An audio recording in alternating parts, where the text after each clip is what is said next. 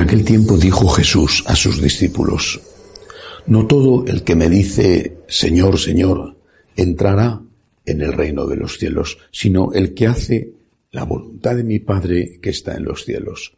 El que escucha estas palabras mías y las pone en práctica se parece a aquel hombre prudente que edificó su casa sobre roca. Cayó la lluvia, se desbordaron los ríos, soplaron los vientos y descargaron contra la casa, pero no se hundió porque estaba cimentada sobre la roca. El que escucha estas palabras mías y no las pone en práctica se parece a aquel hombre necio que edificó su casa sobre arena. Cayó la lluvia, se desbordaron los ríos, soplaron los vientos y rompieron contra la casa y se derrumbó. Y su ruina fue grande. Palabra del Señor. Hoy la Iglesia celebra la memoria litúrgica de San Francisco Javier. Es el patrono de las misiones junto con Santa Teresita de Lisieux. San Francisco Javier, uno de los primeros compañeros de San Ignacio de Loyola, un intrépido, eh, no solamente jesuita, sino misionero, que llegó hasta el Japón y no pudo entrar en China, que no solo recorrió tantos países de Asia evangelizando, sino que con sus cartas, las cartas que escribía, por ejemplo, a San Ignacio, expresó el alma del evangelizador, el alma del misionero, el por qué había que evangelizar. Y ese alma, ese fondo, estaba precisamente en la fe, en la vida eterna y en la importancia para salvarse de ser católico, de estar bautizado.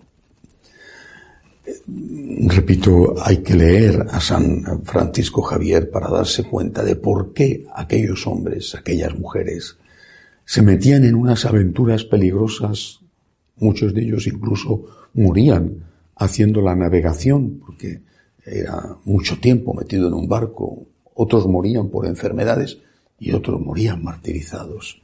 ¿Por qué lo hacían? ¿Por qué? ¿Qué movía a aquella gente sino el amor a Cristo y el amor a unas personas de las cuales ellos sabían que sin el bautismo probablemente iban a ir al infierno? Cuando llegó el Concilio Vaticano II, se reflexionó sobre la posibilidad de que los que no estuvieran bautizados fueran al cielo. Una persona que nunca ha oído hablar de Cristo, que ha sido fiel a su conciencia, a los mandatos de su religión, si la ha tenido, esa persona va a quedar excluida de la gracia de Dios. Reflexionando sobre esto, dijeron Dios sería injusto si así fuera y concluyeron que cualquier persona fiel a su conciencia, fiel a su conciencia o fiel a los mandatos de su religión, podía salvarse. Bueno, lo que no se dijo es, primero, si esa posible salvación era teórica o real. Es decir, ¿podía salvarse con facilidad? ¿O podía salvarse muy difícilmente? Segundo, tampoco se estudió lo suficiente sobre el significado de la palabra salvación. ¿Salvación hace referencia solo a la vida eterna? ¿O hay ya una salvación aquí, ahora, de la que disfruto cuando estoy con Cristo? O dicho de otra forma, si yo estoy en una religión que me permite la venganza, o en una religión que me dice que tengo el deber de perdonar, ¿será lo mismo para mí o para los míos? Si yo estoy en una religión donde me dice que todos somos iguales delante de Dios porque somos criaturas suyas y que un hombre y una mujer tienen la misma dignidad, ¿será lo mismo que si estoy en una religión donde la mujer es considerada un ser inferior? Si yo estoy en una religión donde se me enseña que el hombre y la mujer han sido creados por Dios y que su cuerpo es también expresión de la voluntad de Dios. Será lo mismo que no estar en ninguna religión y pensar que puedo ser hombre o mujer en función de mi gusto, cambiando cuando me interese, cuando me convenga o cuando lo sienta así.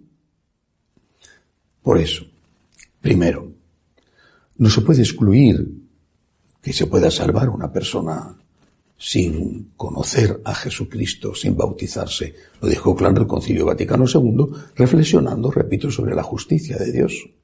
Pero San Agustín, mm, hay que leer a los padres de la Iglesia, decía, ya entonces, siglo VI, decía que eso era posible, que era posible, pero que era muy difícil. Nosotros, que somos seres humanos, no inferiores, tampoco superiores, pero desde luego no inferiores, a los que no tienen nuestra fe, a los ateos o a de otras religiones, no inferiores, somos seres humanos, tampoco superiores. Nosotros sabemos lo difícil que es salvarse. Sabemos lo difícil que es seguir los mandamientos. Los demás es que no tienen tentaciones, no tienen odio, rencor, avaricia, lujuria, no tienen tentaciones. ¿Qué ingenuidad es esta? Solo los católicos tenemos que luchar para hacer el bien y evitar el mal, y no solamente cumpliendo nuestras leyes específicas, sino las leyes de la moral natural. ¿Solo los católicos? Los demás no, los demás son ángeles del cielo todos. Eres ateo y eres un ángel del cielo. Eres musulmán, eres budista, eres animista y eres un ángel del cielo.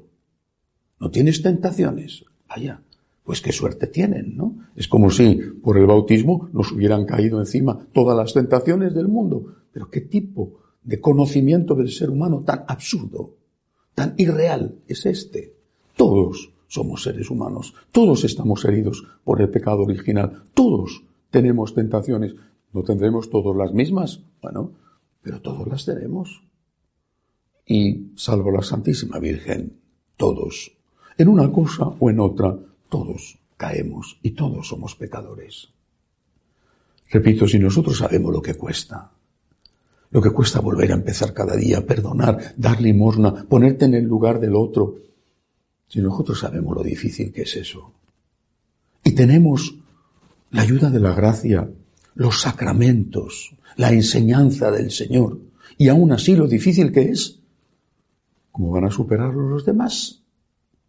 San Agustín, realmente un doctor de la Iglesia, santo y sabio, decía, es posible, es posible, pero es muy difícil.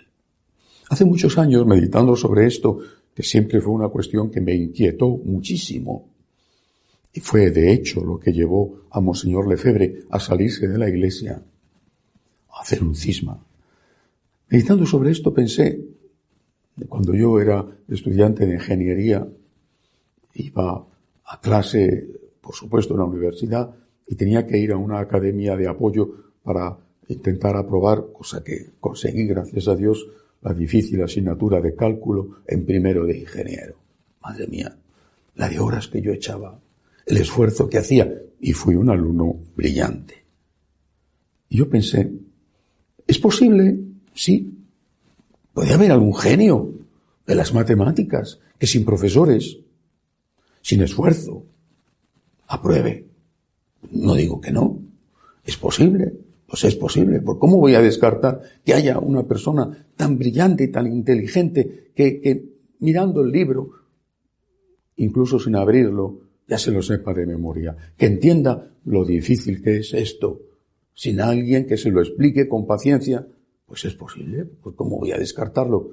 Pero sinceramente, para los seres humanos normales, no para los que tienen superpoderes como en los cómics o en las películas, para los seres humanos normales. Aprender cálculo y álgebra infinitesimal es bastante complicado. Tenemos que estudiar muchísimo y recibir la ayuda de buenos maestros. Y si eso lo decimos para las matemáticas, no tendríamos que decirlo para la vida real, la vida y el comportamiento Nuestros mayores eran más sabios que nosotros. San Francisco Javier San Agustín eran más sabios que nosotros. Sí, es posible, no lo discuto. Repito, lo dice San Agustín, lo dice el Concilio Vaticano II, es posible.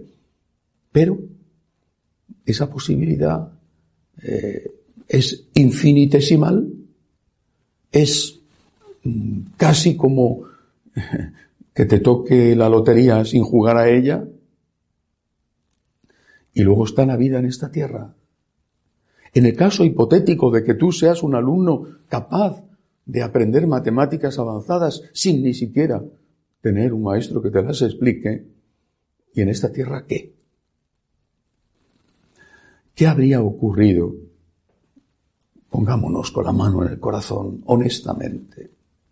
¿Qué habría ocurrido si, cuando los misioneros comunianos, los padres blancos, o antes los franciscanos de la primera hornada, no se hubieran dirigido a África, muriendo muchos de ellos mártires, o muriendo víctimas de las enfermedades, ¿qué habría ocurrido? ¿Estarían hoy evangelizados muchos de esos países? Pues no, no. ¿En qué seguirían creyendo? ¿Se irían al cielo? Si se irían al cielo o no, yo no lo sé, pero sí sé que su vida no sería igual.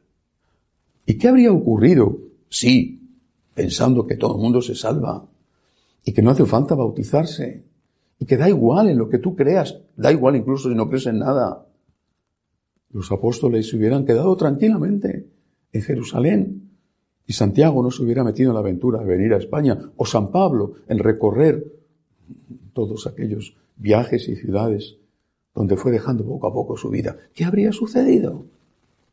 Es que jamás pensamos en eso. Somos católicos. ¿Por qué? Porque antes de nosotros, hará 100 años o hará 2000, antes de nosotros alguien pensó que no era lo mismo ser católico que no serlo. Y porque además, ¿cómo pueden olvidar estas cosas? Porque además el Señor dijo, id y evangelizad, id y predicad, bautizad. Bautizad. El que se bautice se salvará. Pero claro, son de esos evangelios que hoy son políticamente incorrectos, que hay que suprimir, hay que borrarlos, porque según algunos proceden de añadidos posteriores y no los dijo Jesucristo porque entonces no había grabadora. Pero nuestros mayores, repito, eran más sabios que nosotros. Sabían por propia experiencia cómo era el ser humano. Sabían la lucha contra el demonio para poder, con la gracia de Dios y el esfuerzo, con la ayuda de los sacramentos, vencer no solamente las tentaciones de la carne, sino la gran tentación que es la del espíritu, que es la de la soberbia. Nuestros mayores sabían que, fuera de la iglesia, pues quizá habría salvación, y que habría cristianos anónimos o católicos anónimos, que Dios será el que juzga y que no podemos excluir que una persona que no sea católica se salve, porque eso lo sabe Dios, que es el juez supremo. Pero que eso, de ser posible, es realmente muchísimo, pero muchísimo más difícil que salvarse en la tierra y en el cielo siguiendo a Jesucristo somos católicos, porque alguien creyó que ser católico era un don. Y lo es, y lo es. Y no solamente por el cielo, que ya es muchísimo, también para la tierra. Soy católico porque mi mamá y mi papá me transmitieron la fe. Y a ellos, mis abuelos. Y a ellos, y así, hasta aquel primer día en que un evangelizador pisó la tierra de España y pronunció aquí por primera vez el dulce nombre de Cristo y el nombre de María. Somos católicos gracias a los misioneros. Hagamos nosotros lo mismo. Que así sea.